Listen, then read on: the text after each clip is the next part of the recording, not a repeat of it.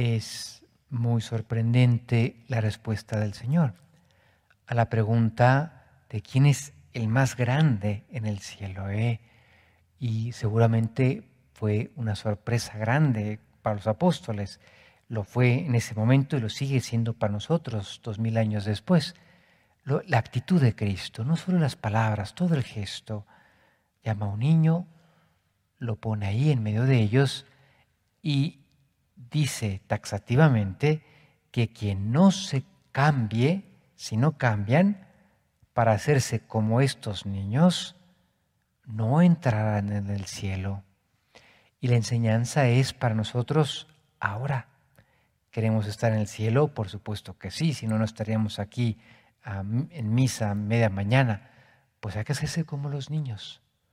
No es fácil, eso tiene su chiste, porque no es una invitación al infantilismo.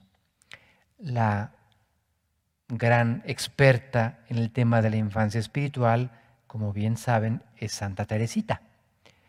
Y Santa Teresita, ¿se acuerdan de su biografía? Una mujer muy emotiva y había perdido a su mamá muy pequeña y por tanto tenía una gran necesidad de la figura materna y tuvo que luchar para no hacerse dependiente en los afectos de otra persona, sino para tener una gran autonomía afectiva. Y por ejemplo, cuando ingresó al convento, ella lo cuenta, que se le venían a la cabeza muchos pretextos para ir a buscar a la Madre Superiora. Y tenía que superarlos. Para decir, oye, no, no, no, estoy buscando un consuelo humano y, y no, por aquí no va y consiguió en su, en su corta vida de 24 años una gran autonomía afectiva, una gran mm, dominio sobre su emotividad, porque era de lágrima muy fácil, quizá demasiado fácil. Y sin embargo, ella nos enseña ese caminito, así le llama ella, que es el de la infancia espiritual, como una manera de llegar al cielo. Nos llevaría un poquito lejos ¿eh? hablar de la infancia espiritual en Santa Teresita, pero me voy a quedar con una anécdota de su vida que de alguna manera condensa buena parte de sus enseñanzas. Cuando ella hizo su, su primera comunión, a los 11 años, se hizo tres propósitos. El primero, luchar siempre contra mi orgullo esa es parte de lo que el Señor nos pide. Mantenernos siempre muy pequeños. La pobreza, ahora que admiramos en Santa Clara de, Asís, en un sentido muy profundo es esto, saber que todo lo necesitamos recibir de Dios. Todo es dado, todo es gracia. Las palabras con las que le agradecemos a Dios sus dones son un regalo y por tanto hay que aprender a mantenerse siempre pequeños. Ya lo descubrió y, lo cultivó de una manera maravillosa.